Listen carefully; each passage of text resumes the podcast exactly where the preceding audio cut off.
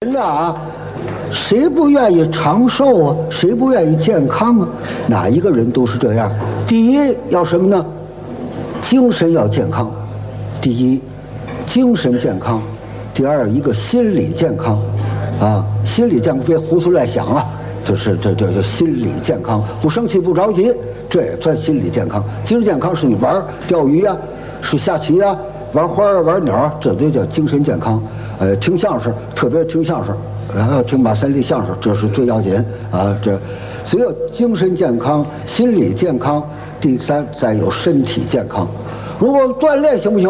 我练武术啊。如果你心理不健康，精神不健康，那你怎么练呢？你怎么练也练不了。而且是练武术是有好处，健康因地适宜，因人适宜。怎么叫因人适宜？你哪路人，你什么体格，你练什么，对不对？你打球啊，踢球，像我这样的踢足球行吗？一撞不撞一跟头吗？是不是？我练摔跤，你不找死了吗？哎，听众朋友们，大家好啊！这里是闲班电台，嗯，我是小明。啊，我是曹睿，哎，大家好，我是胖子。哎然后第一段，这个天津的听众肯定都很熟悉，是咱们相声大师马三立的这个练气功对，单口版啊。正好我们今天这个是《现世报》的一个特别版啊。今天我们贩卖片番外篇啊，今天这个呃，这期节目我们就关注一个新闻嗯啊，这是跟平时不太一样的地儿。对对，所以这个今天呃，天津我们现在居住这城市啊，没出过什么大事儿啊，是 吧？对，是啊，就最近这个就又又引起了这个全国人民老百姓的关全注国，人民的关注，对，并且又不是嘛好事 儿，对吧？对对对，嗯，这个，所以我们作为这个天津的一个小媒体哈，在这儿也关注一下这件事情。关注一下，关注一下，嗯嗯，挺影响力还挺大的这件事儿。对，嗯就至少现在，反正哎，咱就可以自豪的说，到现在为止，胖子这个关于权健这事儿，有其他的这个天津媒体发生吗？现在除了报纸，有有有有有嗯，这个因为现在这个政府已经介入了，啊就是对中央政府已经介入了，所以所有的这个官方媒体都在都在报道这事儿，就能报了，这事儿能报了啊，现在是能报的对啊对，现在官方给出的一个就是结论性的吧，嗯说是他们涉嫌这个虚假宣传，嗯这个是副市副市长，天津市副市长发的话。嗯嗯，就给定个定个这调儿上。，对，现在已经对开始开始调查了。啊这我也看见了，这就是虚这够厉害，这够厉害，虚假宣传，虚假宣传啊，牛逼牛逼牛逼，八九三倍吧，这得。对，发酒三 倍，不能哎哎捏住鼻子啊，赶紧赶紧还得 不能低的，再低的咱再补一杯啊， 对，这得发酒三杯。这个我觉得，呃，给大伙儿念一下这个新闻吧。好嘞好嘞我嗯看看啊，这是十二月二十八号，我转述这个澎湃新闻发出来的一条新闻是这样的：呃，经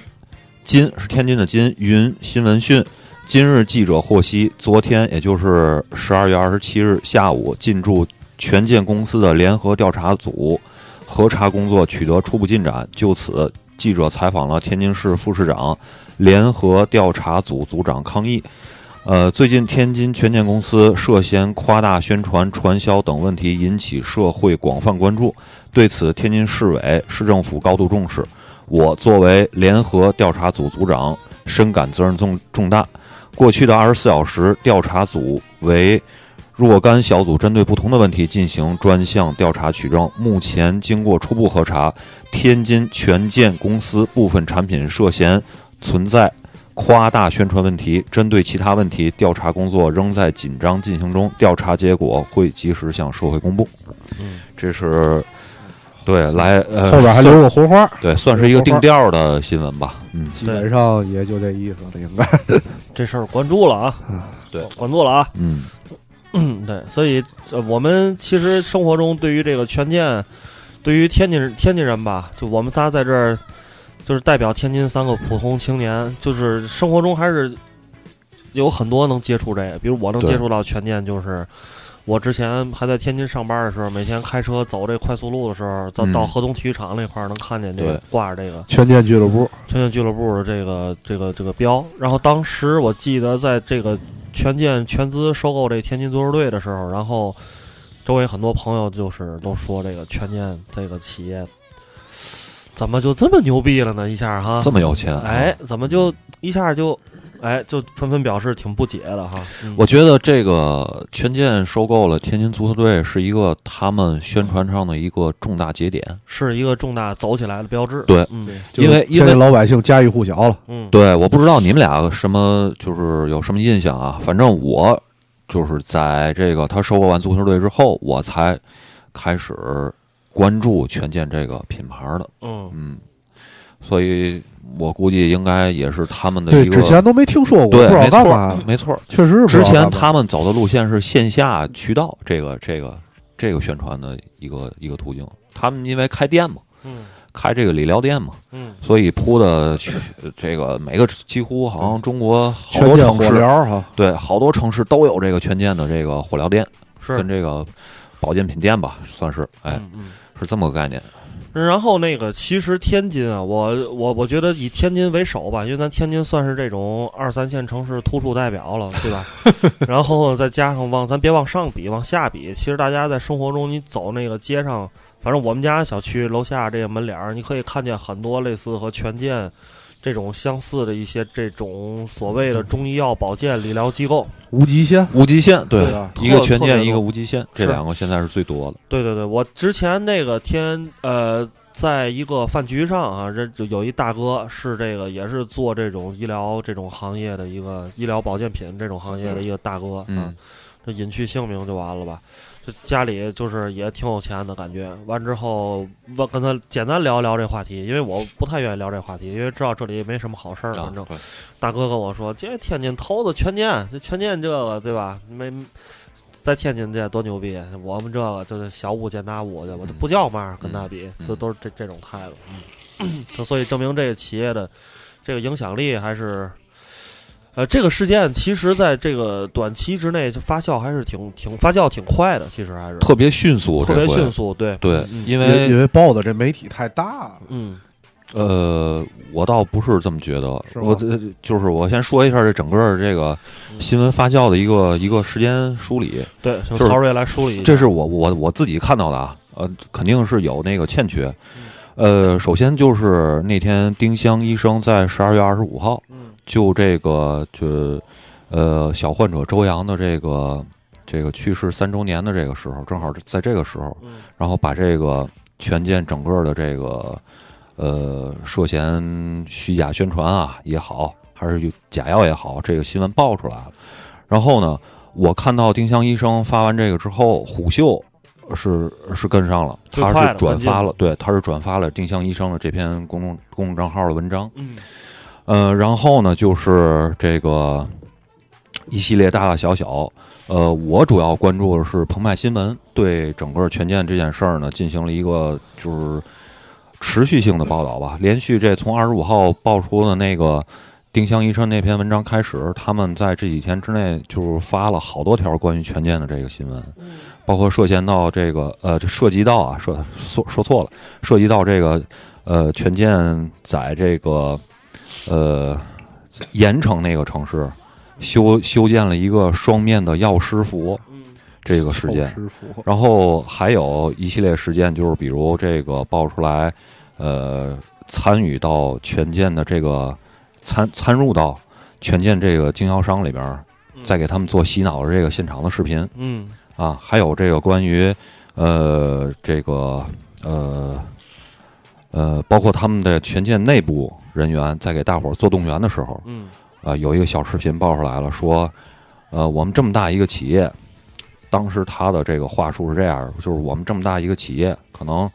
呃，死一一两个人嗯是无关紧要的事情。当然，嗯我这就是转述啊，可嗯能不是百分之百的正确。嗯然后他就，我我当时看完这条视频之后，我就觉得这个人对于生命的漠视是十分可怕的。嗯就是他说，我们这么大一个企业，死这一两个人是也是很正常的事情。嗯嗯嗯。他是这个观点，你知道吗？嗯就是我看完之后挺，说实话挺愤怒的。但是这两个人都是，其实就是非正非正常死亡吧？对对吧？非正常死亡哈。嗯差不多吧，这一系列的事件，然嗯后，呃，澎湃新闻也转述了刚才咱们念的那个天津市给全天这件事儿定调的这么个新闻，嗯等等一系列，差不多得有呃十多条新闻吧，是关于钱娟的，也是我看到的媒体里面报道相对来说比较全面的一个媒体，澎湃新闻，嗯，嗯，所以就是，其实澎对澎湃在中国新闻界还是有一定影响力的，对尤其对于这个年轻人和一些这个上班的啊，就是嗯这些社会中中中层吧，这些这些人影响力嗯还是挺大的，对所以让这件事情持续发酵发酵了，对吧？嗯嗯，这之后呢，我们仨人就决定这个做一些跟这件事情有关的一个节目，嗯其实就是我们作为一个小媒体，简单的发声一下吧，对，对，关注一下这件事情。嗯然后这个胖子，那个最近你这个我我们商量做这期节目的时候呢，并不是说这个一一只是说说权健这事儿，对，还想说说这个跟这个，因为权健这件事情，其实在咱中华人文明这个几千年历史上一直存在的，对，就是练气功这事儿，对嗯对就相当于新的这个益寿延年的秘方，嗯对吧？从从小从那个嗯小的时候就有，嗯到这个现在，嗯对吧？原来都是因为这这个气功这东西，在九十年代咱嗯刚出生的那几年，是嗯在中国大地上非常盛行的，是对吧？？嗯 在那个家家户户基本上都嗯练，而且在各行各业就渗透的领域也非常强，嗯对吧？然后包括咱小时候看那个《我爱我家》那电视剧里边儿。嗯，都专门专门有，当然那个是反气功啊，嗯说是是是，对吧？？对，然后包括看那种九十年代电影，我记得哪个电影电影里边来着，然后那那就是是不是版主肯定，但是我忘了是什么，他就家里收东西一摞杂志，嗯气功大全什么的，啊，对，对吧？就当年已经形成了一个亚文化了，实际上，对，不主流文化里，主流文化哦，对，想起来，我爱我家。啊，我爱我家哪一集啊？不是那个司马南那集，嗯是那和平失忆了那集。啊，然后他说那个，然后说给这屋子就给和平和那个治国那屋子装修，装修成原来那样。嗯然后说看书柜上有书啊，得拿走啊，不能拿这儿。说中华气功 大全，对吧？就那个时候，这这个气功这个东西就是家家户户很普及，对很普非常及，普很及，很普及。对，所以我们在这个节目的中后期也会聊聊关于气功的事儿。对，因为咱别管是这个这这个卖卖药的，还是这个这个练练功的、嗯啊，这这其实本质上都是有一定共通之处的，对对吧？它都是属于这这种用用这种手段来。怎么说呢？咱在这儿不想把这事儿说的这么是这样啊。嗯我觉得是这样，都是那个这老百姓啊，都是希望那个少花钱多办事儿。对，少花钱在于哪儿呢？就是我靠这个。少花点钱，然后让自己呢没这么多钱，但是呢又要想让自己健康、嗯益寿延年，对吧？嗯然后呢就多办事儿，就是益寿延年嘛，对吧嗯？然后想走一些捷径，气功那个时候九十年代在这个这个神州大地上这个风行，也是借着科学的方法，是对，这叫人体科学，那个时候叫做对， 因为咱咱后边再聊这个，对对对因为这聊这就细了啊。对咱首先先这个关注到这个权健的这个事情事件本身事件本身上啊。嗯呃，我们呢，这因为说这期是特别篇，我们仨人也是下了一点小功夫。对对对，一个是这期没这么懈怠，对 对一个是认真的学习了一下近期的这些新闻，对啊仨人都哐哐看 啊。另外一个呢，在天津目前零下八度的这这 种严寒下，我们勇敢的啊，我跟你们说啊，我现在我这个人啊都不怎么出门啊。我认为曹睿跟胖子，这是因为上班，要不上班肯定也是不出门的人。 我还带病，对，还带病对胖子现在胖子带还病还发着骚啊，对昨天晚上烧到三十九度多，对带病，绝对大骚，对， 反大 骚。别带词音 字， 然后这个我们三个人冒着严寒走出了我们的家门，对， 然后到楼下的这个人人流比较密集，离我们家近有一地铁站对啊，这个以及这我们小区里随机嗯采访了一些这个天津市民啊，，对，这个哎给大家带来了一些录音，嗯真是随机采访的啊，对，不认对识。，对，对，然后这个其实感觉现在大家对于这个街头随机采访这事儿其实已经比较陌生了。嗯，几年前咱看什么天津这个都市报道六十分啊这种随着街头随机采访还比较多啊，对，经常有一些这个天津市民的这种搞笑语言就被放到网上，供大家反 复品味把玩。就觉得天津大哥说话搂本哏儿哈，对对对。哎，然后今天我们一共给大家带来了五段录音啊，嗯咱就是客观点儿。这之前的新闻都是我们仨在这说，咱听听对天津市民对这事儿都怎么看的。对，第一段是这个胖子带来的一段采访，胖子嗯先说说吧，这大哥你先描述一下是一什么样的一大哥？大哥得有五十来岁吧，嗯，对，五十来岁，跟咱父辈的年纪应该差不多，对吧？嗯然后也是就是在小区里边儿嗯看大哥从那边儿匆匆过，嗯，然后感觉这大哥就是一看就是天津那种大哥，大哥就耐说嘛，对吧？嗯？然后所以跟他聊了一下这事儿。嗯，对嗯，，大伙儿可以咱先听录音。行，然后咱先听听这第一段采访啊， 这个采访的声音有点儿这个不清楚，因为这个风太大，风太大了。然后听完之后呢，一会儿胖子再给大家补充一下，有对一些没对听清楚这是什么样的啊。嗯那现在开始啊，哦随意采访，您您知道权健这两天的词儿？知道点儿，知道 点儿。看那新闻看见过，您您从嘛渠道知道的？就晚了。网上。对您您看他们报的那，您觉得那个他们那个新闻真的假的？我是啊我觉得这个新闻啊，这咱们这新闻你报道真假吧，咱我不知道。反正他不就咱不看那市政府不都调查去了吗？上哪啊都开始调查去了。是吧啊，您您您周围有朋友或者亲戚接触过这这权健这东西吗？有，就我哥还还您吃看，点儿说，我哥还吃这个全健保健食品了。管用吗？我估计不管用，因为他糖尿病，啊，他糖尿病不打那个针吗？我啊哥，秦哥打针啊啊，他吃这个这个这个这个这个这个这个嘛，但是他没停。这个这个保健品啊，我研究这个东西，我觉得它这只是辅助，这个代替不了咱治病啊你说你得癌症的，保健品对，跟跟跟那个治治治疗病不一样对啊。但有的人，我觉得保健品有的它能起到辅助的疗效作用。但你说你真治，说是啊那个那个那个我不管，因为像我哥就说，我我问问他那天，我跟我哥我亲哥吧，他人家推荐吃那个全健，他是是糖尿病头打一大束，啊对对对十二他空腹那个啊那个那个血糖，那还挺这高这应该六是正常啊的，对对啊吧？六到七啊，这这啊，他他比较，但是吃完了，但是现在也没下来这也个，没下来。那个权健的药嘛贵吗？我倒不知不不知道它贵不贵，我倒不太清楚，可能他买的也不便宜，反正也我觉不得便宜。那您估计这这一下这公司就完了吧？不一不见得这个保健品，我觉得啊，嗯。保健品啊，我觉得是啊是保健，嗯而不是说你这有病了说这个吃就管用。嗯可能提前预防，我觉得啊，可能有的还有点用，勇敢有的保健食品确实也不能说说全假，有的保健食品要真打，咱们咱也不知道真的假的，有的保健食品起到保健的作用。要是说得完病了。这段实在是听不清了。对，这哎个保健品的，咱们吃这个东西蔬菜食品，对听不清了哈没事儿我跟大大伙儿说说这个。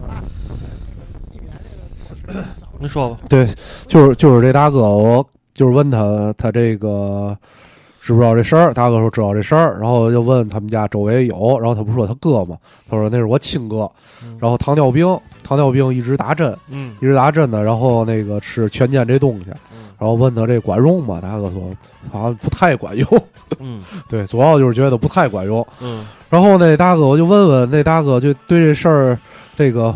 怎么看吧？这个保健品怎么样？大哥反正就觉得说这个保健品不是药，嗯你肯定吃这个治病肯定不行，嗯对吧？你要是就这个。肯定比要吃保健品，肯定比吃别的东西稍微强点儿，比不吃强。但是你拿它治病，这个肯定没戏。嗯，对嗯，大概说这么几句。对，大概就这意思。 OK，这个，然后第二段采访哈，这段这段采访，我觉得这个大哥哎还挺幸运的，胖子找到了一个这个身边确实就是，而且他哥嘛，你想想嗯啊，可亲能哥，那哥，嗯那对那那大哥还给我强调，他是我亲哥。就俩人证明关系肯定挺近的，不对是那种对一一一年见不了一两次面儿那种，对嗯对吧？所以对这个东西确实是比较了解，是吧？对对，嗯，然后后边就是我跟曹睿去街头上采访的一个录音了啊，嗯下边一个是，啊、我们先来找一个跟这也是一大哥啊，这个其实大家伙儿在这个采访时候发现，这个大哥其实特别爱说话，对，对，大哥表达欲非常没错强。对比大姐爱说话，想聊想聊几句，对，这是一个穿着类似于一个貂儿啊这这种的一个一个大哥，但是呢对也是咱天津人哈。然后这个坐地铁，嗯然后我跟曹睿过去采访他，他还挺爱说的，咱再听这段儿啊。那个您您是天津人吗？天津人天津人，您您知道拳剑吗？大概齐吧，是吧？除了足球，别的您您身边有朋友什么的用过，或是有有有，有感就有什么？您知道什么这里边的故事吗？或什么的，不太了解。啊是吧？那您全建鞋垫儿嘛，是吧？是，那您最近看了网上关于这事儿的啊看一些见了报道，啊您您个人有什么想法吗？对这个事情？这个东西没嘛想法，实际就是传销，嗯对吗？是是是就是就是说白了，你有造就是直销，你没造就是传销，就那么简单事 儿，对吧？对对这 就跟那个嘛叫宏观 调控，你在广西那叫宏观调控就可以直销、嗯传销嗯，在天津就不行，逮你就那么简单。谢谢您大哥啊！哎哎，这这段采访非常简单，因为大大哥这也着急很直坐地接铁，而且这个我我觉得那大哥太天津 了，真的而且这最近这日子也凉，我们采访的时候，大大哥们基本上都是一边说着一边朝自己的想去的方向走 挪挪动，对，挪动就一直接走也不好意思，一边往那边蹭，就是赶紧 找找一个话口，赶紧就走了。对就是，但是呢，拒绝你也不合适，那还是谢谢这个参与我们采访所有大哥。这大哥，我觉得啊，还还挺挺明白的。还对现在广西就是嘛，宏观调 控对吧？对有照就行。嗯，对对对，啊下边这是一位大姐，下边一位是位大姐啊，这个大姐也是在地铁站是吧？对，年纪大概在三三三十多到四十多之间四，十啊，对，四五三十三吧，四十四四五五十十之间嗯。然后这个打扮还比较入，感觉是就是，哎怎么说呢？吧，就正常正正常打正正常常大姐啊嗯，听这正常大姐怎么说的啊？您要有兴趣，这个录一下好吧？就是您知道权健吧，是吧？前年我就知道武清那不有一个什么肿瘤的那个那个什么，是最近哦他也对最近也网上有一些对这对个对，企业的评论，您知道道是吧知？道，嗯，您周围认识有人用这东西吗？他他们的东西嗯没有，没有是吧？嗯您个人对这有什么看法吗？个人对这，反正是网上宣传的，我认为他那可能就是不合法呗，那就欺骗群众呗。嗯是吧？对吧嗯行，好，谢谢您啊。没事儿哎嗯这非常的简短，非常简短。但是我觉得这可能代表了大部分这个群众的一个想法，对，吃瓜群众嘛，吃瓜吃瓜群众。对，挺政府的。是。另外两个，我就是我跟这个曹睿当时采访的时候，觉得这些放嘛，然后曹睿的态度是觉得要放放。啊对啊，对，嗯因为是这样的，就是我们报道一个新闻的时候，你不能是口径都一样啊，对吧对，就是你得你得就是让不同的人发声，客观就是他客们观嗯对他们的态度是什么样的，你得听听，就是说白了还得多随机多采样对这种是吧？嗯对，然后我们因为还有一些就根本没什么，就是完全就是没什么问题，那就那就没什么内容就不说了对。对对，那这下面这是这两口子，嗯两口子都是三十岁左右，跟我们差不多大，嗯应该一看就是刚结婚那结婚几年了那种对啊。嗯然后这两个人基本上没什么态度，但是我也是让大家听一听啊，嗯因为这毕竟就是咱们天津市民的状态。对。然后那个您二位是天津人吗？是啊，您就都是天津人。然后那个您您知道权健这个品牌吗？这个这个事情，呃，就是被查是吧？嗯，呃，之前您听说过吗？之前您原来原原来知道巡建啊啊。健球队吗？啊那，队足球队挺有名的，然后您周围有这个亲戚朋友啊，就是有使用过这个它的产品啊什么的吗。嗯没有，这没有。嗯那最近这个网上这个这些事情，您关注了吗？嗯，没太关注，就看过新闻。对，看个题目，您您个人有什么看法吗？对这个事情？这个倒没有什么想法，因为嗯因为关注的不算太多，关注不算太多。嗯行，好，谢谢您，谢谢您，哎，谢谢别您客啊。气，嗯这就是俩人关注不多，嗯但是 我就采访的时候，我个人的感觉就是俩人说话是比较带顾虑的，嗯能感觉出来，对对对嗯对因为他是两个人嘛，对吧？嗯，然后最后这一段呢，是我们觉得在整个采访的过程中里边，相对的这个内容信息量更有丰富观点，又丰更丰富了一些、啊，对有观点但是来自一个二十二岁的一个小伙子，对当时正在地铁站门口这个锁锁这个单车，嗯，这共享单车，然后我们过去采访了一下，嗯小伙子表达了一下自己的看法，嗯让大家听一听。然后那个，您是天津本地人吗？是没错，您今年大概都多大年纪？我二十二，二十二。嗯您那个在这之最近不是网上挺凶的吗？在这之前，您知道全家吗？知道这您对他有什么了解？除了足球之外，啊啊，啊，呃，是我觉得这是一个对于那些老百姓来说，尤其是三四线城市老百姓来嗯说，是一个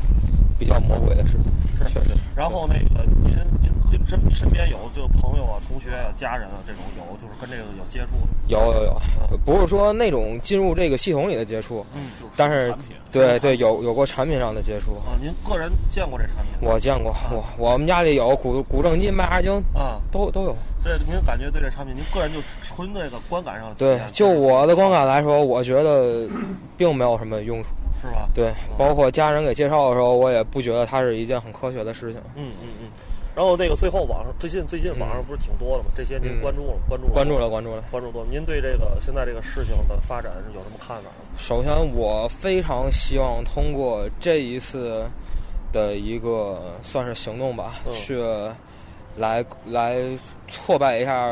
以权健为为代表的嗯这种直销式保健品行业的一嗯个比较嚣张的气焰，因为确实是坑害了许多的，尤其三四线城市一些嗯经济上比较贫穷的一些人的钱财，我觉得这是非常不好的事，这是吃人血馒头的一件事。是是，非常感谢您，哎好，好谢谢您啊，哎，没事，谢谢啊。哎，这就是我们以上全部街头采访的一些内容。对，最最后最后这哥们儿表达的观点还是挺尖锐的，我觉得、嗯都人血馒头都出来了。嗯然后呃，其实怎么说呢？呃，看得出来，大家就是这个事情，至少我们印证了一点，确实这个关注度挺高的。对啊，就你在街头上随便采访几个人，他没有。当然，我跟曹睿有一个人，我没采访他，就是说我我问了一个一个女一个女孩儿，大概二十多二十大几三十出头的一个女孩儿，嗯，嗯穿挺严实的，正往那儿地铁站走了。我说那个采访您一下，什么事儿啊？我说采访一下关于这个权健的，你有什么要看？那权健是什么呀？我不知道。嗯嗯什么什么是权健啊？然后就走了。然后我就看他都不知道，就别采访了。对，就证明只有这一个人，他是就就明确向我表达了不知道。嗯剩下的人呢，我就说一提权健，有的就是跟你摆手，哎，就是忙着了，走了，嗯但是他并没有跟你说我不知道。对对，只有一个人不知道，嗯所以证明这个在社会上至少从影响力上来是说个大事儿，嗯是个个大大事儿嗯是事儿，个大大事儿嗯儿。对对对，这你个你一现在发我哎问你两句关于闲班电台问题嘛？闲班电台 哪儿哪儿来的你是对吧？够闲玩哦 儿。 这权健这嘛呀？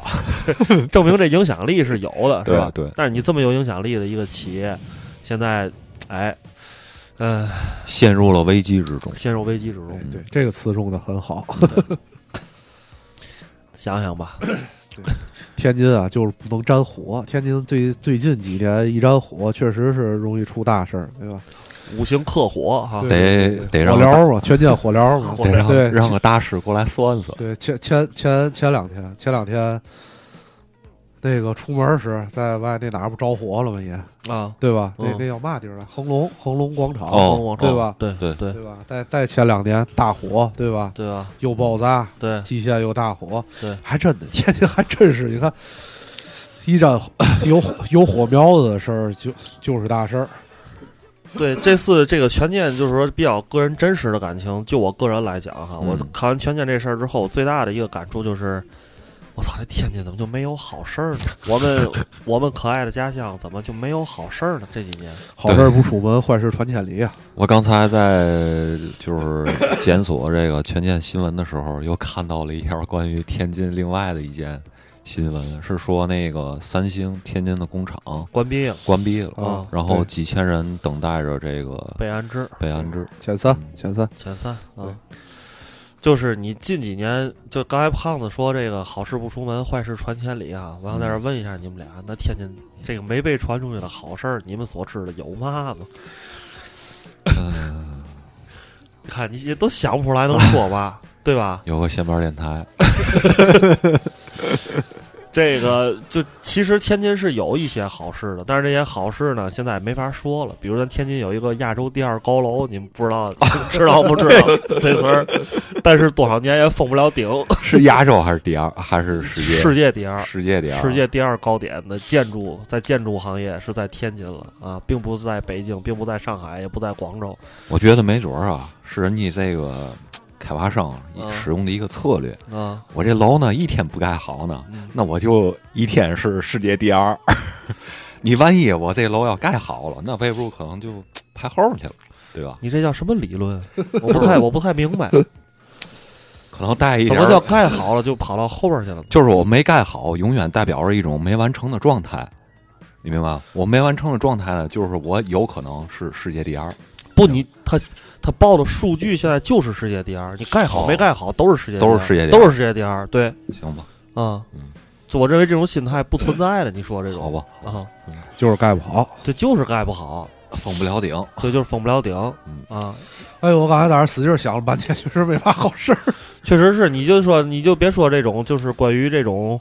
在人类历史上能不能留下一笔的这种吧，咱就说最最起码的足篮排这些运动，对吧？这城市的一些的文化文化有没有什么新的发展，对吧？科技有没有新的成果哎呦，别提文化呀，啊？别提呀，别提这俩字儿。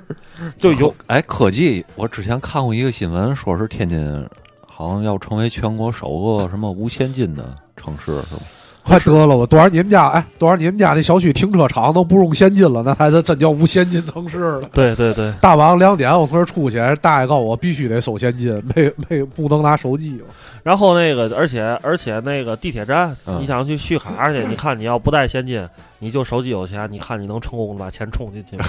我认为几率不是哎很呦，大天津这个太有地铁地铁那个是啊。地铁这个啊，我前两天刚听人讲了这个，突然明白了，就天津之前之前只能拿那个手机一块钱坐地铁，中行那个，哦你们知道这事儿吗？不知道，不知道，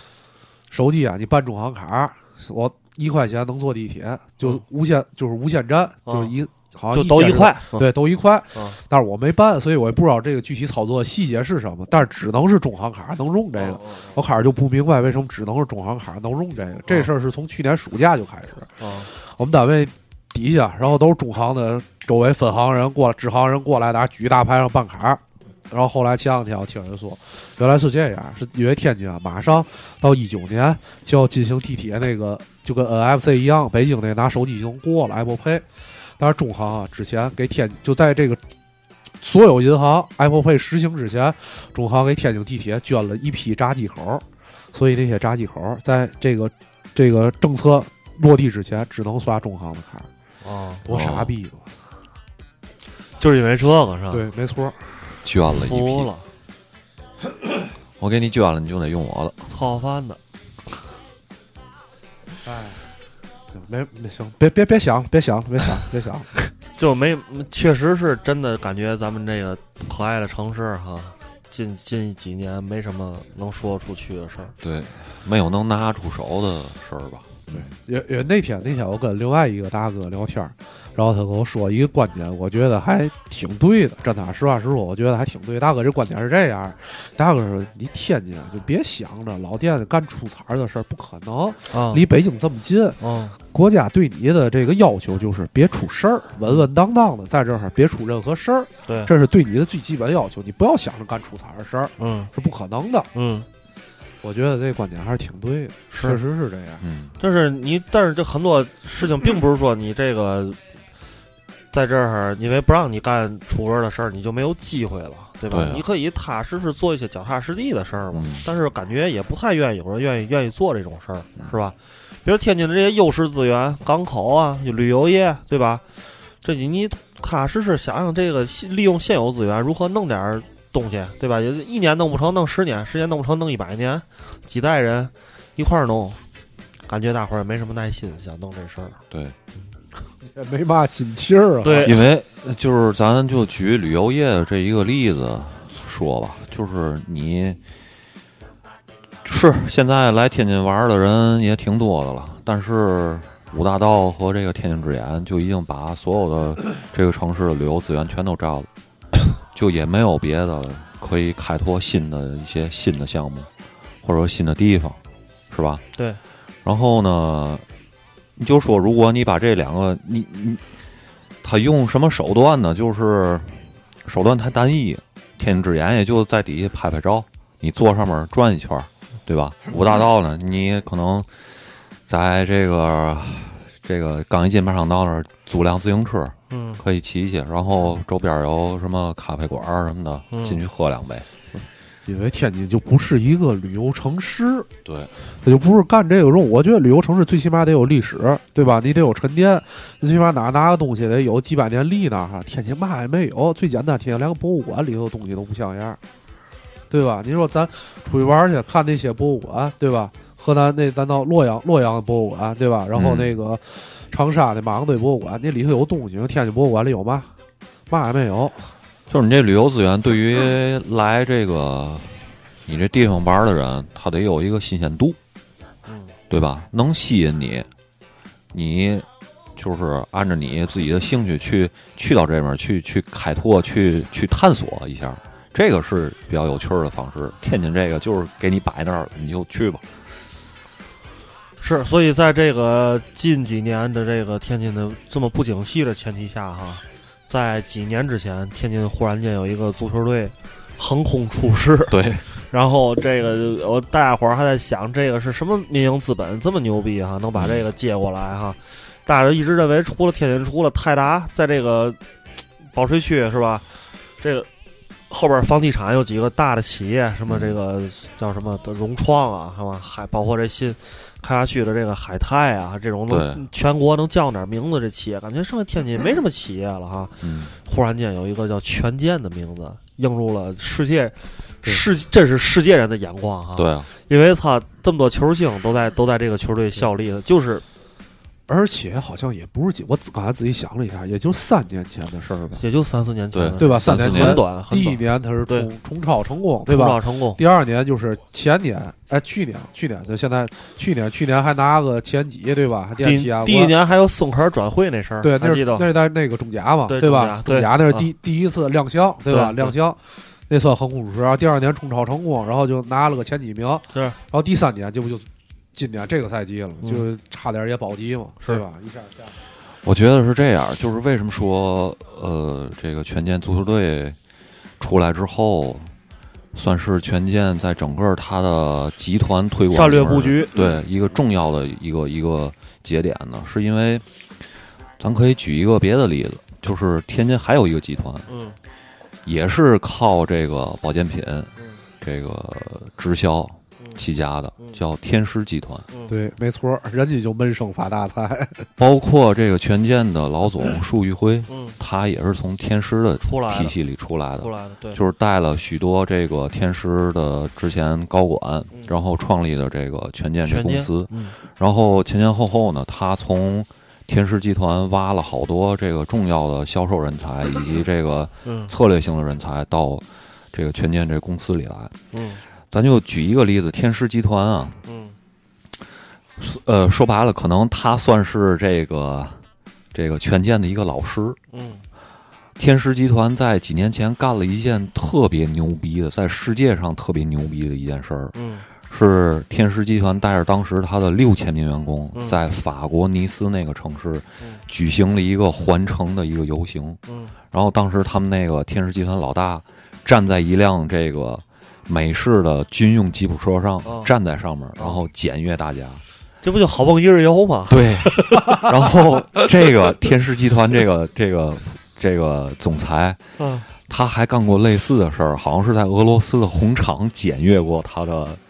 他的员工，多牛逼啊！全是大手笔。而呃，就是我看了一篇报道，是说天狮集团的这一系列的这个世界性的行为，都是跟当时六十年代这个呃直销的鼻祖安利集团所学习到的。嗯所以这个是他们，呃，怎么说呢？呃，一个策略手法吧，是这这些直销集团的一系列的策略和手法因。为所以我觉得权健收购足球队这件事儿，也是类似于天狮集团他们去法国游行的这么一个手笔。嗯， 对，天津叫北派嘛，对吧？对，南派、北北派嘛，北派天津叫北派嘛，对吧？这广西这就叫红馆调控，哎，我看完这几条新闻之后啊，我脑子里就浮现出来大腕儿电影里那个。嗯黑社会让那个葛优他们做那个乐哈哈嗯矿泉水那广告，当时葛优问那个黑社会老大嗯说：“你都就是你都那个花这么多钱了，嗯，对吧？嗯，你创立一个新的品牌啊 对，？”他说：“我不，那个老大说我不，我这个假的宣传做的多的就是真的。嗯。” 我觉得这个就是寓意就是这样的，是，对吧？嗯嗯，够对奇怪。这种事儿干出来，不是这种事儿干出来之后，然后你再出去做销售营销的话，你就可以说我们这个大公，我们公司有过什么什么，哎，惊天动地的大对啊事儿，对吧？对啊，嗯就是而且这个事件是世界级的，世界媒体都关注。嗯你就你你你作为一个就是怎么说呢，一个媒体的人嗯，你在采访他的时候，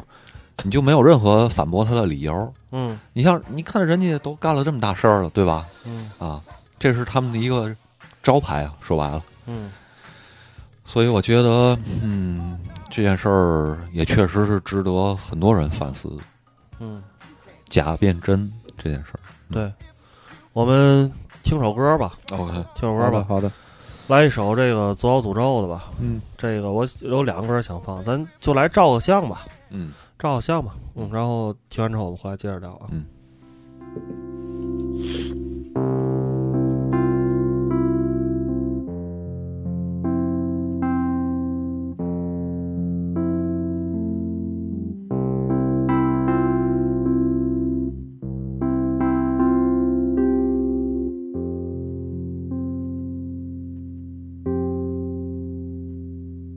他牵了一只小毛驴儿，走到了长江大桥，多山丑柳不算，还招来了人群的大半夜。好紧张啊，先生，你能帮帮我吗？我感觉被坏蛋跟踪了一样。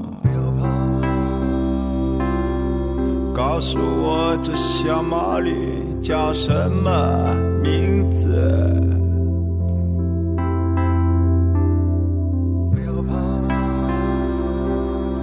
告诉我你这小毛驴是从哪来的呀、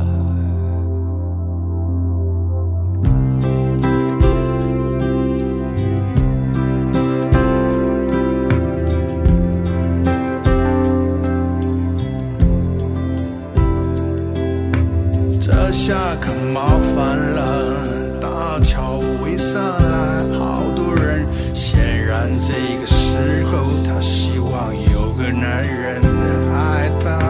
或者说他希望有个勇敢的男人让他爱。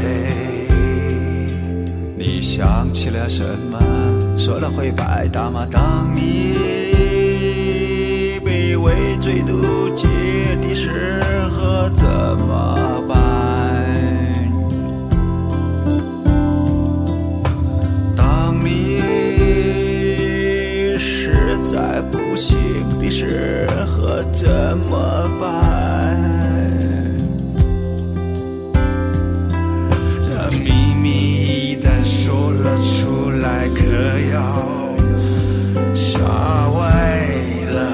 很多人啊！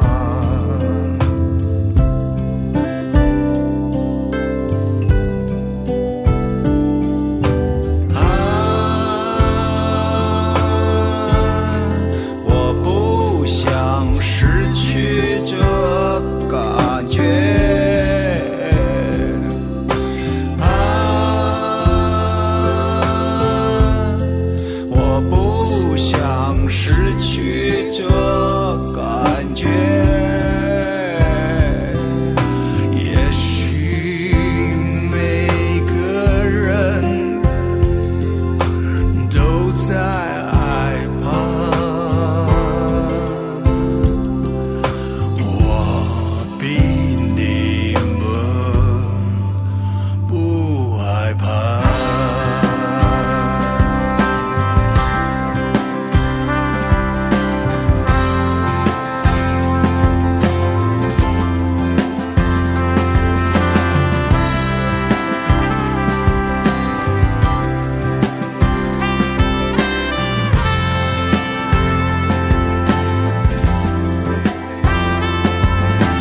长江大桥这里曾经住着一伙星座专家。让人知道你生日不一定是好事。人们往往会言不由衷，因为承担责任是一种正义的行为。可事情远远不是说的那么简单。让你心情啊啊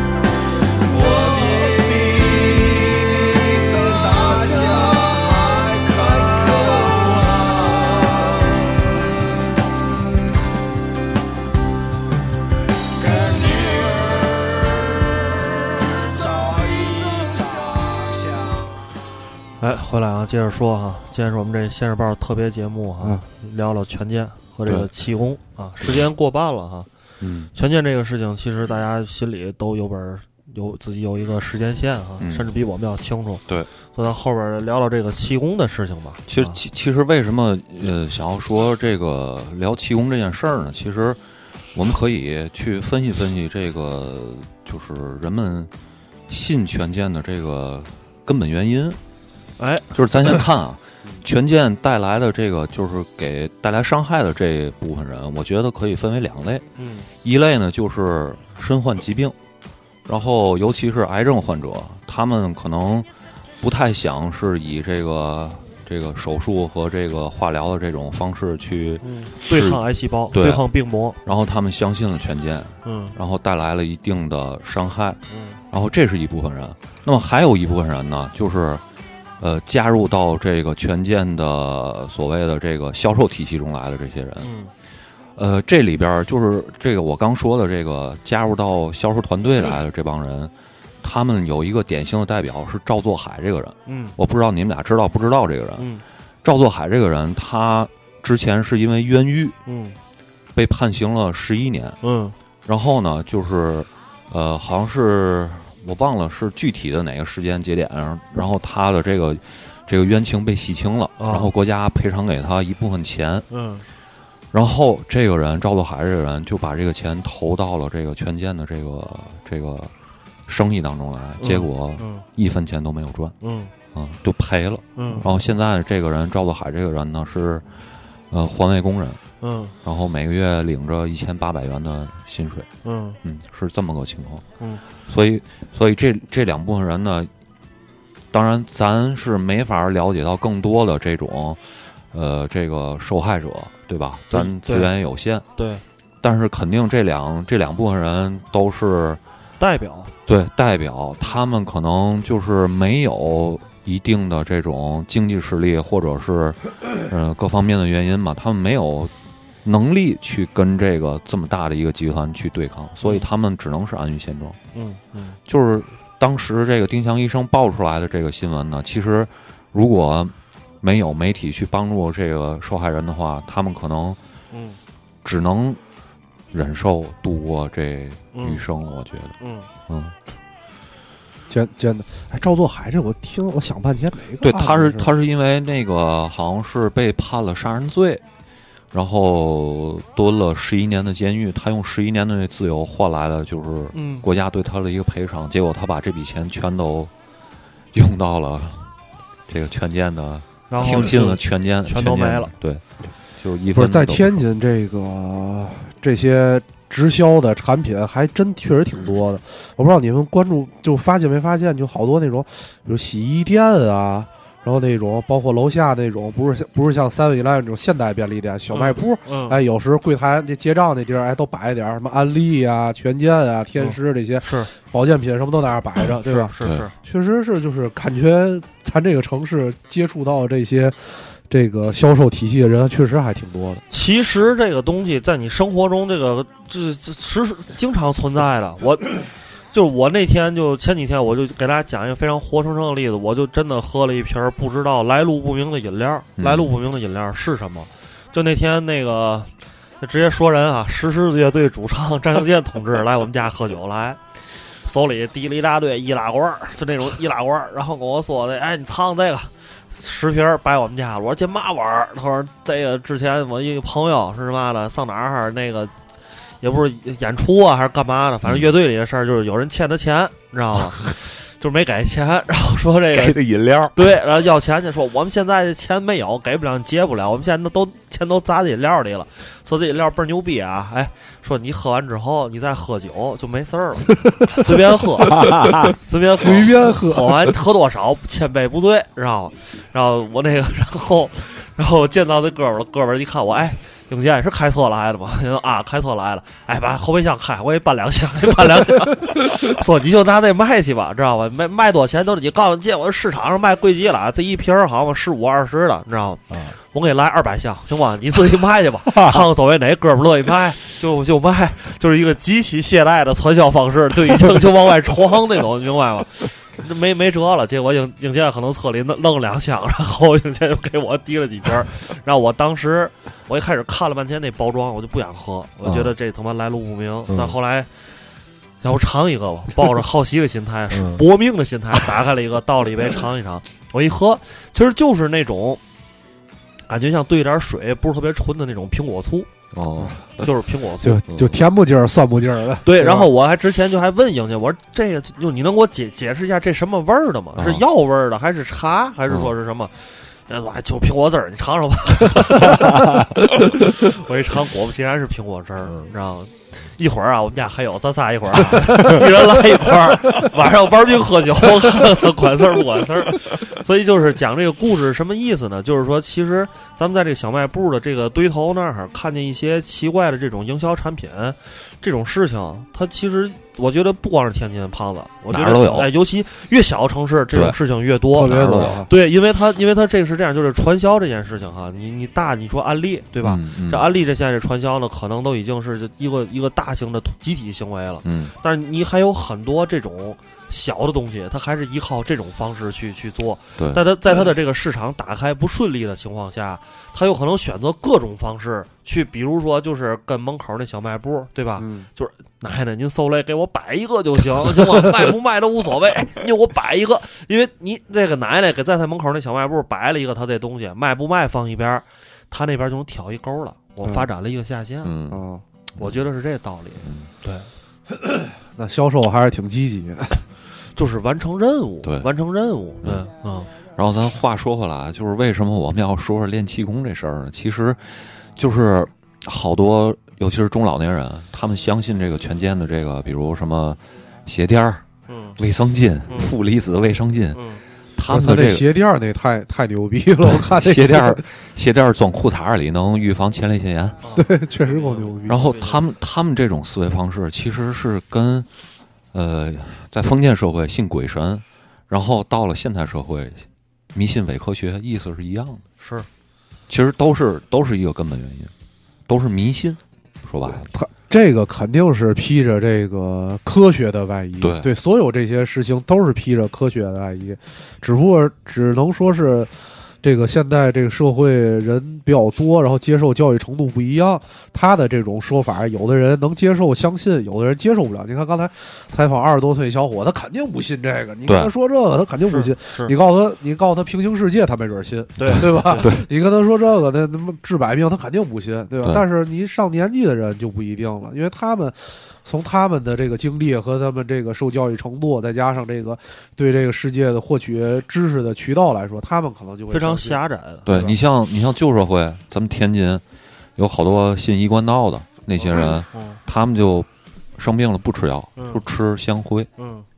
那最后那人，你你说那人能好得了对吗？骆驼箱子里不就是吗？对啊对吧？吃那观音图香灰，人血馒头，对都，是所以一个概念。所以这就是说说了一个其他的一个问题，就是你说这个在某某种程度上，它会有互相关联之处，就在嗯于、怎么说呢？你你比如说啊，一个这个一个罪犯哈、他抢了银行，当然他还是一个罪犯，嗯，但这人到进了监狱非常有面儿，嗯因为对吧？为什么有面儿？大伙儿肯定知道他在对抗的是什么东西，对吧？嗯对，你你你说你向弱者下手，对吧？你对啊然然后呢，你然后你说你比如说有的强奸妇女，对吧？这个抢老人钱、骗老人钱，嗯你这还是个体行为，或者一小对嗯团体，比如咱仨弄一这事儿，对吧？我操，你这属于一个集团式的行为，属于一个他妈整个一个这种行为，然后你去你去欺骗的和你去愚昧的那些人，都是这个社会上的弱者。弱者对，就这个是非常让人不齿的一件对事儿，实际上这个是在江湖道义上是说不过去的。没错，就是你这个人，你到了江湖上就没有人会看得起你，对吧？啊，这你是刚才就说你就那号里边儿，在里边儿啊，就你要小偷小摸进去的，嗯你是不能睡床的，你得睡下边，但你要强奸犯进去的，嗯就是暴打，对对，就是就是规矩，到那儿就对暴打。就是强奸暴打犯他们一就是他们一进去就能知道强奸犯得验血，嗯对，哦一验血那就知道强奸犯肯定就得暴打，因为他们在里边儿，他们那个妻子啊女儿都在外边儿，对对对对，就直接发泄一下吧，嗯是吧？嗯，所以就是说，呃，咱就说先不要把这个这个这个社会道义这件事情，就是公且公放放放放在一边儿，就他这事情到底是犯罪多大的罪？就是你说从这个公德心上来讲，你就也让人不齿，对吧？对啊所以就我其实个人也就是最最讨厌的人就是骗子，嗯对，因为骗子就基本上骗的都是咱们家这个奶奶爷爷、姥姥姥爷、什么爸爸妈妈、姑姑大爷、姑姑大爷，就这帮人，对吧？嗯，就你就是你就看你看这种人说，我操你，你如果要有真有一天在马路上或捉一个现行一个骗子，我真想跟他说，我操你牛逼，你冲我们这些人对来啊呀、你干嘛天天跟那些人玩命？你这叫本事吗？对对吧？啊，你真正哎，你从我这骗了一百块钱，算你牛逼。对啊，对，就是就是这意思。嗯，但是但是他们要骗咱，可就不是一百块钱的事儿了，对对是对，肯定偷偷天大盗那种电影里头那种情节，也对，是就对会有智商更高的人来骗咱，对吧？比咱智商高的人来骗咱。对，因因因为之前我想起来啊，之前有一个人跟我就说他老人家里老人的事儿，就是说他奶奶说出那那个时候在大概在咱上高中时候吧，大概十十几年前，就马路上还有那种捡捡金戒指哦那种事儿嘛，对吧？过来告你分钱，嗯然后他有奶奶回他奶奶回家就拿个小金佛回来，嗯然后他当时说这句话，我到现在还记着了。然后他就说：“哎呦，奶奶，你也到了王家请进佛的岁数了。” 就证明这人啊，到了一定年龄啊，就会干这些事儿。对，是我，然后咱下边不是要说说练气功这事儿了吗？还没到劲儿了。对，是时间已经像一个小时了啊，咱得加快点步伐啊。嗯对这个练气功啊，练气功这事儿，我先现身说法吧。嗯我说一个我们家一个活生生的这个练气功的一个这个事例啊，嗯就是我这个一个算是我们家一个我的祖爷爷吧，嗯这就我就具反正就别说是谁的了吧。嗯嗯完了，我这姥姥姥爷、爷爷奶奶这四个人其中的一个父母，这个我一个祖爷爷。就是我小的时候，他应该是年纪大在七十多岁吧。嗯我在上小学的时候，他是七十多岁。后来我上了初中、大学，他就八十多岁了。嗯在这基本上一个长达将近十年间，就是他可能他的人生最后这十多年期间，他一直在练气功。嗯练的是什么功呢？我就我一说，大家可能就会知道，知名度没那么高，但嗯是也有在全国范围内非常有影响力的，就是香功。哦知道知道，嗯，对，错手有香味儿，是对吧 对，这个这个相公呢，其实，呃，就就英国，因为我是常年跟一个相公练习者在一起居住的，嗯就是我公客观的评价上一下，第一，这个相公他所兜售的产品并不多。并不多，就是我觉得气可能在气功里头可能算就是还行的，嗯当然咱这个节目发了，肯定有好多这个咱听友给咱评论嘛了啊，这个也有可能另外一种就是我这个我这个祖爷爷信的程度不高，啊，因为据我所知，我这祖爷没有去参加过这种大型发供集会这种啊二三百人一块呆儿工报告 那叫。一 会儿我讲我那 个代工报告这种，还没有还没有痴迷疯狂到那种地步，基本上就是在家练练，你知道吧？然后他那个我那时候因为我我那一祖爷爷就那时候给我看那书，然后我就在家也翻过他那那项目那书。哦，还有教材，有教材，前面还是彩印儿的好。这彩印儿这个，我前面那时候看的时候，我操，我觉得就是神乎其神，你知道吗？啊啊我后来我都想把那本书跟我那个就是那个世界未解之谜摆在 一起，我觉得这是一类书，你别我百口之错我操，因为太邪乎了。就是他那个，我记得那个那个相公大师也不姓孙，也不是姓什么的，嗯。啊，就是前面就是有彩印儿，嗯彩印儿就是那小图片儿，都是他在各个地方做这种代工报告的这个一些照片，嗯现场照片，嗯就是当然没有那个，就大家看那打那人脑袋叭叭，然后那那 那种，他那还就比较理性啊的，因为相关的姿势比较少。我到现嗯在才记得有一个一开始这发公式就这样，就就就还真练的就就这样就这样，你知道就特别特别简单。扇嗯翅嗯听众们，你们现在闻到香味儿了吗？ 然后还有一，人可要发功了 还有一个就是这俩手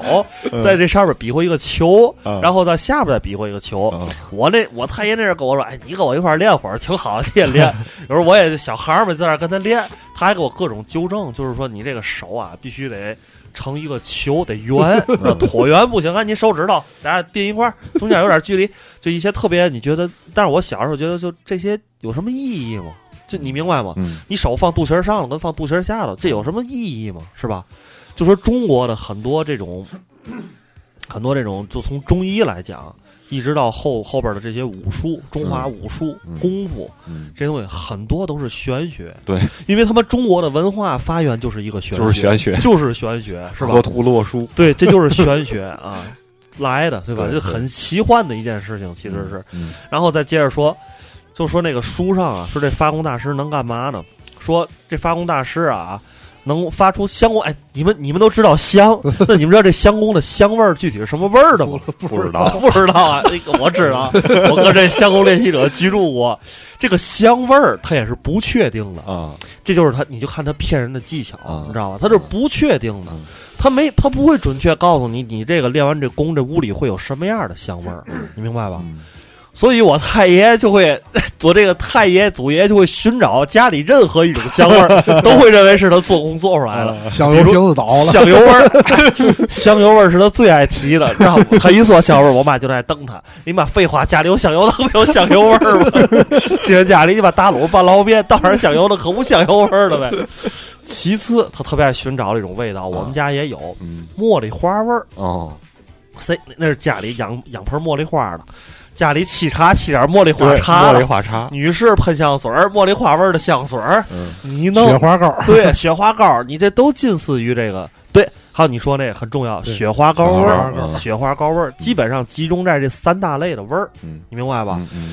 我认为这三种冲这三种味儿，这个功他妈就是假的，这都是生活中很容易接触到的味儿。你敢你妈说，哎，我练完这香功，家里是伊比利亚火腿味儿了， 对吧？你哎操你牛逼！就这味儿，我家里没这东西，我长这么大我都没吃过这东西，你能练出这味儿来，我操，这太牛逼了，对吧？你说我这练完之后，哎，是你妈的那个荷兰某种这个草药味儿了，对吧？ 这哎，对吧？你都没闻过，就不知道，哎呦，这味儿我从来没闻过，是吧？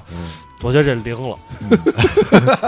就冲这几个味儿啊，我就我就觉得就就震不了。然后再看他那本书呢，那个书是什么呢？前面就你在看那大师嘛，你普通人有个香油味儿，可能这大师就哎你就已经行了，第一阶段你已经摆脱了，你现在已经跟一般人不一样了，嗯是吧？但是大师练那你就不能再告诉人香油味儿了，对吧？那你每次做这个代工代工报告，都找下午场旁边做，那肯定有味儿，对吧？ 大师那味儿就邪乎了啊，就不是那个什么了。就不是简单的味道这么简单了啊，能变化。对，一九八三年几月几日，这个孙姓相公大师，嗯曾经在河南某路那个某这个某这个农村的一个什么地儿，嗯然后在这儿代工，这个报一般就是礼堂代工报告代工报告嗯代工报告，然后在场一共当时有五百多位练功者，同时闻到了夜来香的味道，但是周围是农村，哦或就是或者是周围就没不可能有这种味道嗯，但是几百人同时闻到了这种，同时都闻到对了，但是大家可以想啊，那个时代不像现在啊，你没有 DVD、VCD、上网什么这个 YouTube 啊什么的，没有这个，你知道吧？嗯没有证据就是书，就是就是一本书上的一张照片儿，那人在那儿这样，然后下面那帮人都这样，然后就你就闻到了。哦然后我我我小时候印象特别深的一张照片儿，嗯就是他每年哪年在那儿做一代工报告，嗯然后呢，当时说有有一个人是是是什么想看到了异象，嗯就这大师当时从桌上拿起来一个类似于一个药瓶子的一个东西，但是透明的，上面是白色的盖儿，嗯然后里面装满了水，说这大师当时在阳光之下把那个把那水弄来，让他用手什么在那儿一做工，说有人从那个里边看到了一个什么一个他自己故去的亲人的影像哦啊。厉害了，但是那张照片我当时看了，那张照片我当时我为什么对这张照片印象特别深呢？我一直就在质疑那张照片，因为当时也没有 PS 什么的，我认为那里确实有一个人影儿啊但我认为那个人影儿就是那个后边那个集会里边的某一个人哦的影子映到了那个瓶 子里，但是以为我它里面是水，对，因为它是 水嘛，明白吗？反光 是，然后呢？但是它那个它那个特别奇怪的是，当时不知道因为太阳光什么，它上面有一些光晕，哦就是一些太阳那种哦光晕，就让那个影子特别魔幻不清。嗯我小时候一直跟我太爷有的质疑这张照片，我说你这是真的吗？嗯然后太爷就一直跟我说，你看那不是人影吗？那不有人影吗？嗯就是就类似的都是这种东西对，。我我告诉你啊，那照相技术，那个时代照相技术已经能达到这样了，就两张照片剪一块儿，剪一块儿是吧对对对，就剪完了再再洗，能能达到这能样，达到。哎，然后呢，这个我我太爷呢，每天是，而且哦，这个练相功还有一点最牛逼 的是，就是每天你练功的时间是要固定的，你不是说哦我今天想起来了，咱今天哎晚上十二点睡着觉起来练个相功吧，不不行，那不管事儿。就有时辰呢，哦你得下跟大师的时间一样。没错，你得下午，我记得是三点半，还不是三点二十九，什么类似于这种时间，你就得开始练。然后他还有我那时候他有一个小收音机是半导体的，一摁摁完之后里边有那个练功的磁带，对对对然后以及相关的一些光盘什么这种，然后就是在那儿练。那时候还没光盘，没有光盘，都是磁带，磁带，嗯拿磁带在那儿听，在那儿练。但是我认为我太爷好像，据我所知啊，因为因为是这样，如果如果他在这个功上面花费的费用极其多的话，嗯，他下边的子女，我我妈我爸什么的，还是肯定不乐意了就不乐意了，肯定得管他了，对吧？嗯嗯但是因为感觉这个练功这件事，他们一直就是还也觉没得花哎多少练钱练挺对，没花多少钱，练练挺好的，练吧嗯，反正站起来活动活动，总比坐那儿强，对对吧嗯？所以我认为这个东西应该是没有花费他太多的金钱。嗯我觉得可能因为那个时代啊，大伙儿都没钱，只能这些这个大师们啊，只能以量取胜，对吧？就是开这种，他们开这个代工报告都是收门票的，对，来对五百没人错，一人收五毛。那时候人看场电影才多少钱，撑死了，对吧？嗯一人收五毛，这个二十五块钱，行，不错。借五毛看个戏法，多合二百五，二百五十块钱， 哎，挺好，就够他们就活几年了。那阵儿都没钱，你不像现在这个一卖产品，这个就是好几万你好几对你十万嗯配套的东西特别多，对吧？你现在不不像不像那个时候，对所以可能花不了，确实花不了多少钱。但是你对自对这个练功者这个时间和他这个走火入魔的这程度来说，这危害就不一样了。对，我讲一个我亲身经历的一个一件事儿吧，就是也是关于跟跟气功有关系的，就是我爷爷啊，呃，九九三九四年的时候，爷爷当时是八十多岁，快九十了，然后呢，检查出来是胃是贲门癌，当时就是已经确诊，确诊，然后人家医院跑了好多家医院，好玩就最后到肿瘤医院，肿瘤医院人家大夫就说这个，呃，老人岁数太大了，岁数太大呢，手术怕下不来，所以呢，就是人家医院就不给做手术了。说白了，因为因为当时也是快九十了嘛，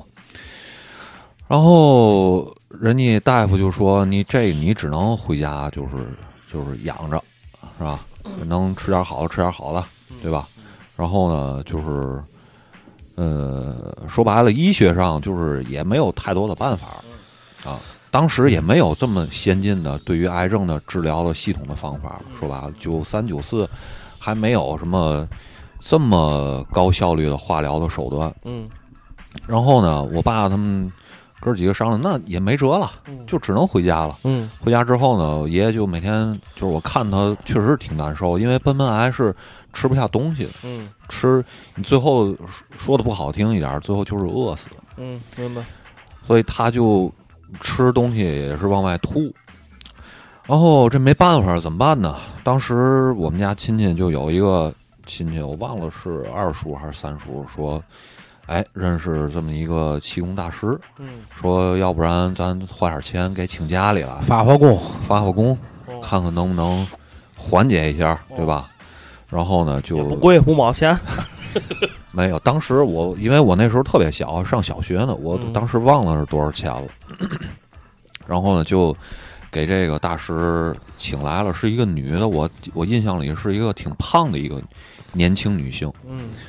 呃，她来了之后呢，她就说，她说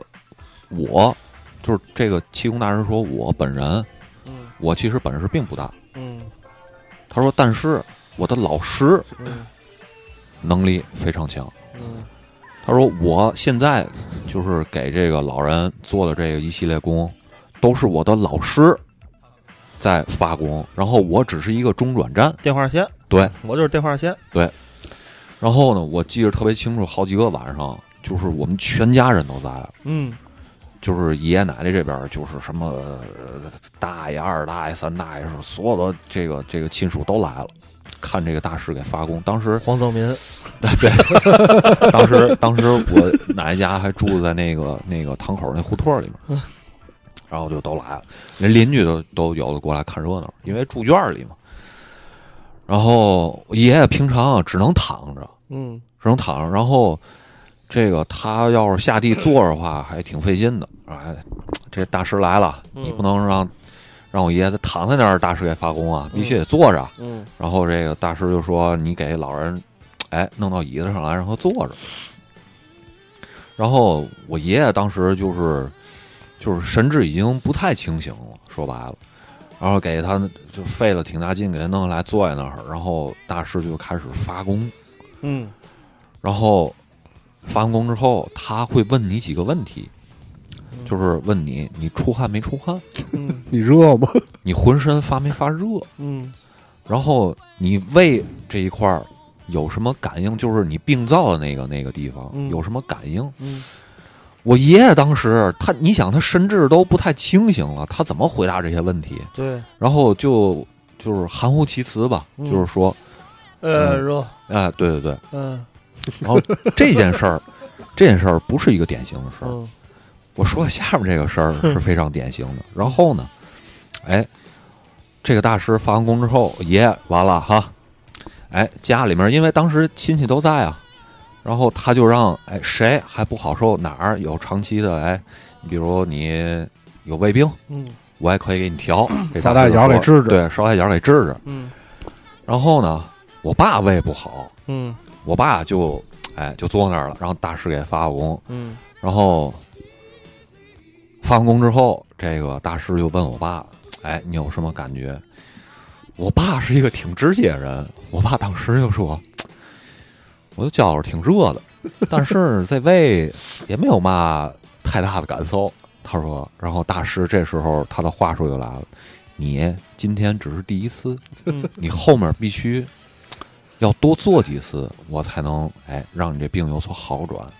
然后我不知道为什么啊，我大这个大师特别觉得我爸是一个怎么说呢，是嗯、呃能够接受他仙气的这么一个人。嗯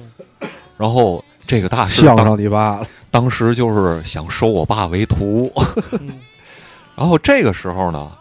又发生了另外一件事儿。 他说啊，给我爸一个护身符，嗯然后呢，五块，这个当时没提多少钱。当时呢，我作为一个亲历者，我坐在里屋，因为他发功在外屋，我坐在里屋。然后大师呢就在外屋就冲着我爸说：“你现在闭上眼，然后那个想象你脑里看到了什么。”然后我当时我就我就我就坐那儿，因为我什么也不懂，然后我就想我哎，我是不是也能跟着大师的脚步哎，我练练功。啊，你一闭眼看见凿子了， 我一闭眼，闭眼，我我我就说，然后那个那个就是我当时没说话，闭上眼看什么什么，然后呢，他给我爸发完功之后，我就跟大师说，我说大师，我看见了，我看一个一个大人，然后领着一个小孩儿，啊，然后这大师说，对，没错，我发的功能让你看见的就是这个。然后大师说：“你来，你坐那儿，就跟我说，你坐那儿，我要给你一个护身符。”嗯，然后这大清早的您就 拿您的夜明珠， 我都服了。 然后我就坐那儿了，然后大师就说：“哎，你现在感觉没感觉你的这个这个腹部左下有不太舒服的感觉？” 我说：“有吧。”嗯然后大师说：“行了，你这护身护身符我给你安上了。”嗯，然后从此我是就是有了一个护身符的人。你是不是后来阑尾炎嘛的也是这事儿闹的牛逼牛逼，你你是有舍利的人。啊对那，不一然样后然后就是，哎话说回来，就是我爷爷接受了他几次治疗之后，就是情况并没有好转。那是一定的。对，嗯所以就是家里人就也不太相信这个大师，嗯，所以这这个也就算也就算告一段落了吧。我觉得你说这个挺挺吓人的，这段儿对挺像那个那个电影里那种邪教祭祀吧的那种场景。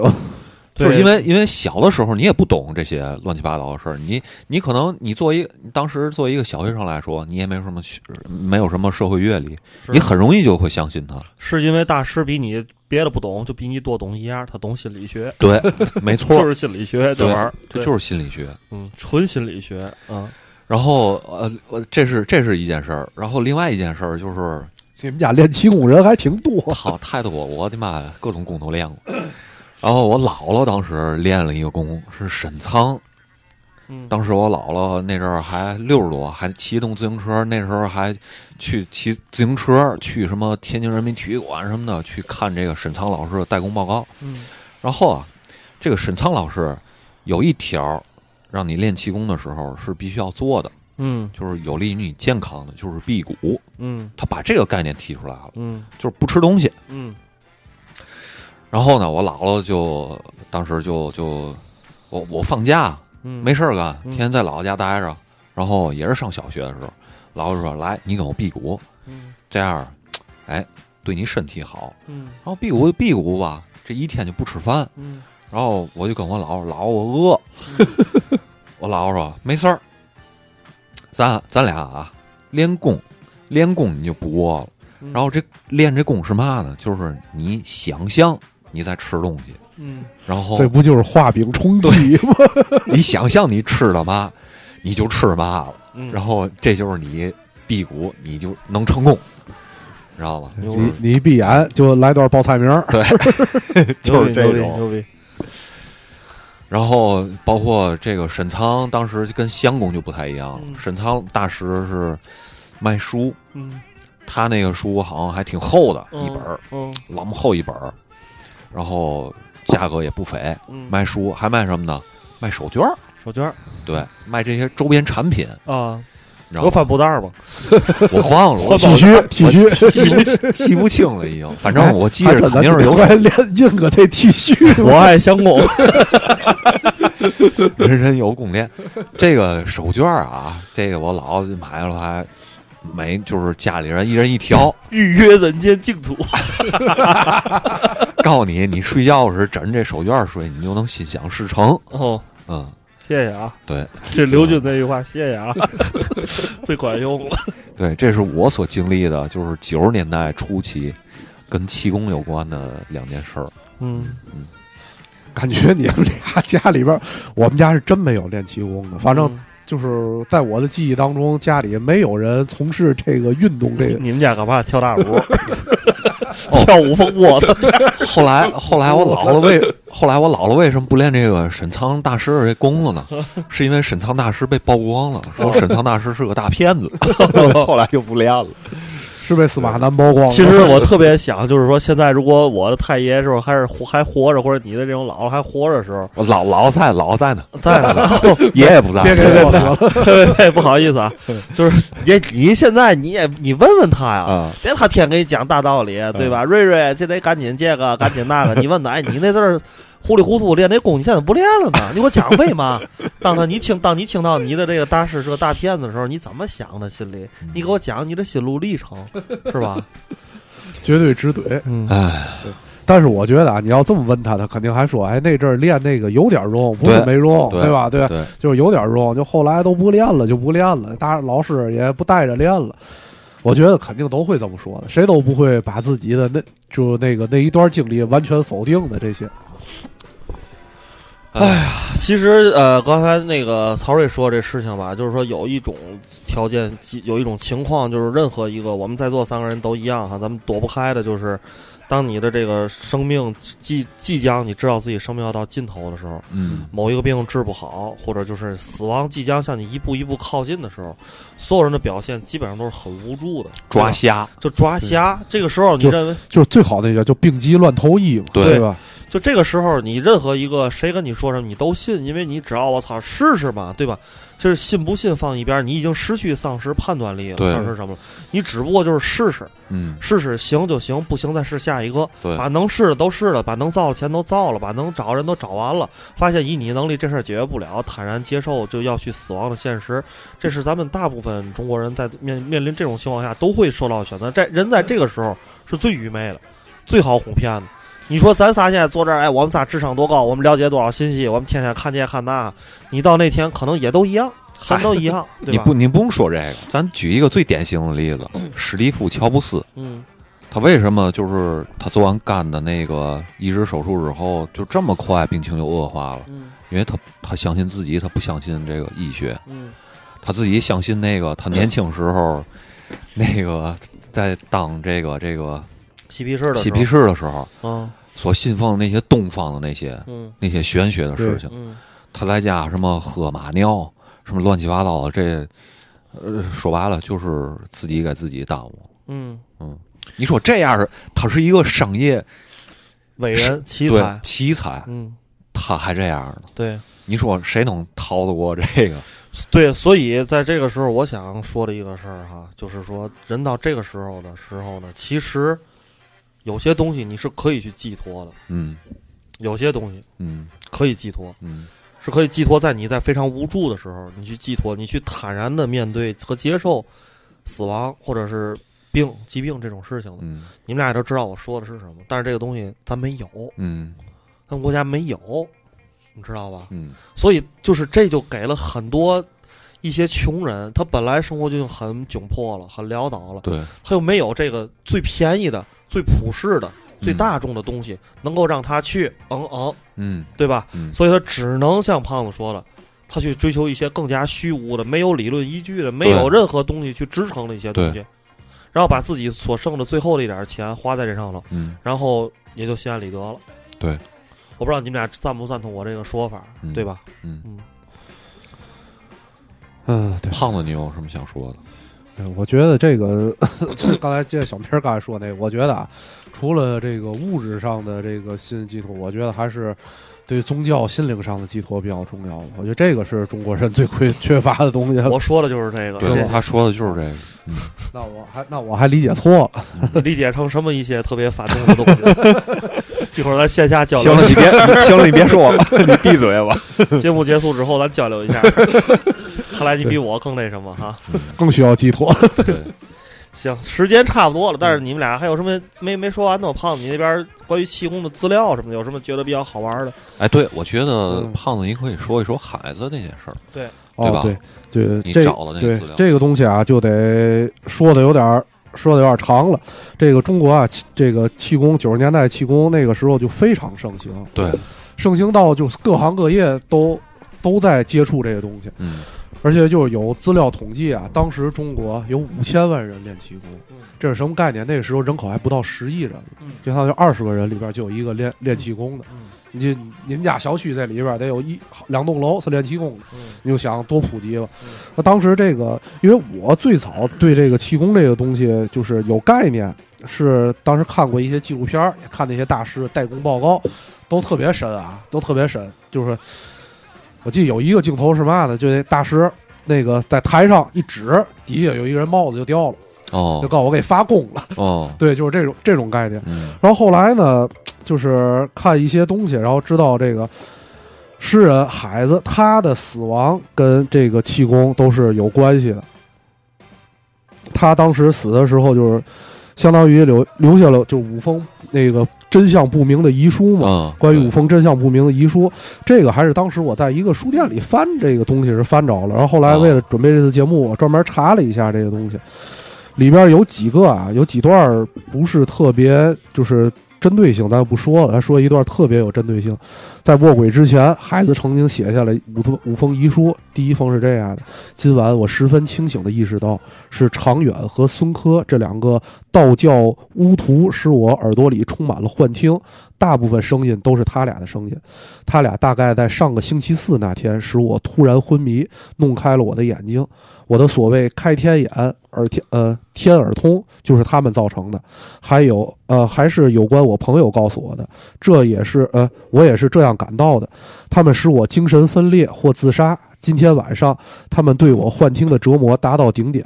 我的任何突然死亡或精神分裂或自杀，都是他们一手造成的。一定要追究这两个人的刑事责任。孩子，三月二十四号。他提到的这两个人，常呃常远和孙科，这两个人还是有记载的。其中一个人现在还在世，而且是一个学校的一个呃，相当于教授这种形式。嗯哦， 对，当然这两个人当时都是。呃，不能说是气功大师吧，都是就是气功的一个行业内部人士对行业内部追随者。嗯，然后后边还有一还有一封，我觉得这封是特别，他说他是给他家人留的，爸爸妈妈、弟弟。如若我精神分裂或自杀，或者突然死亡，一定要找中央政法管理工作学院长远报仇，但首先必须练好气功。孩子，一九八九年三月二十五号。对，你就想想一个，当然你现在想，现在以咱们年龄来想，这诗人肯定是特别的浪漫，肯定不能理性来思考很多事儿。但是你想在那个社会、那个阶段、这个阶段的一，就相当于大文艺青年吧，就相当于我觉得啊，就相当于现在的那些什么那个到头了吧？啊，对，那个那个大 V 那些人，他们都在相信这些东西，应该在这个社会上的普及程度，就是应该已经很高了。因为当时气功是被当做成一种科学去普及的。当时是这样，嗯当时是刚开拜钱教授所赐，对， 对，钱教授，哎，咱一会儿可以放一段那个，对吧？然后当时是开始都练气功时候，这个政府还是关注了这些，关注感觉这个事情不太对，但是很快政府就给气功做了背书了，嗯，说这是人体科学，是一个这这个探索这个人类这个身体呃身体这未知之谜的一个方法。这个气功兴起来，还是通过武术，武术先兴起来之后，啊，然后这个就是少林寺，你看中国还真的挺，就好多事儿都能倒到少林寺 这电影这件事儿上。玩圈儿，对对对，当时觉得就是少林寺这个东西，哎，中国人突然之间自豪了，觉得这个东西，这个东西是只有中国有，别的国家没有的这个东西。然后呢，少林寺是这个佛教的嘛，对吧？发源于印度，